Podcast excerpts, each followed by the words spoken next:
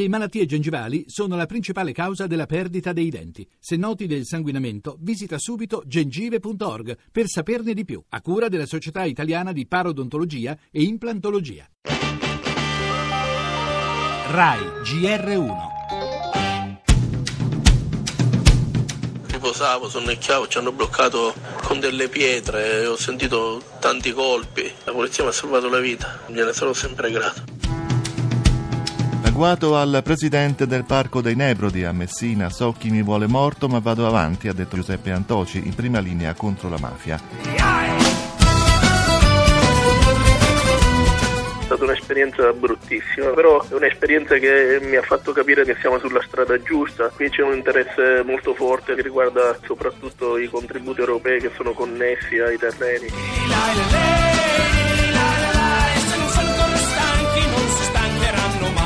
Questa è la mafia dei pascoli, è una di quelle più brutali, quella stragista, in un territorio che è difficile, qui bisogna fare i rastrellamenti veramente con l'esercito. Noi stiamo facendo una grande lotta ponendo sotto certificazione antimafia tutti senza sconti per nessuno. Penso che questa terra ha bisogno di fare squadre intorno alle cose serie come la legalità. Sono i veri siciliani e non si più.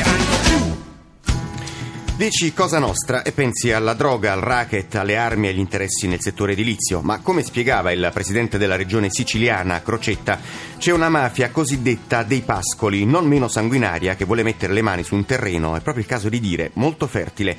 Ettari che valgono oro, principalmente per i contributi statali ed europei, un giro di milioni di euro, ma da qualche tempo Giuseppe Antoci, il presidente del Parco dei Nebrodi, si è messo di traverso, controlli rigorosi e certificazioni antimafia obbligatorie per le aziende che vogliono accedere ai fondi.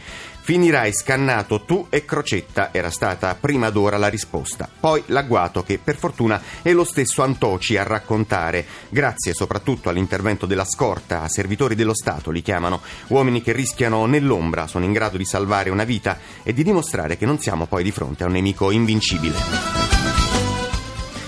In primo piano nel nostro giornale l'aereo Egypt Air scomparso nella notte era partito da Parigi, era diretto al Cairo. La politica, Renzi annuncia il taglio delle tasse per il ceto medio nel 2017 e l'addio ad Equitalia. Ancora sempre più gravi le condizioni del leader radicale Marco Pannella.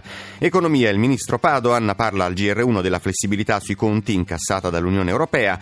Cronaca, l'omicidio di Iara, chiesto l'ergastolo per Bossetti. Esther, il caso di Amina, la ragazza sfuggita a Boko Haram a due anni dal sequestro.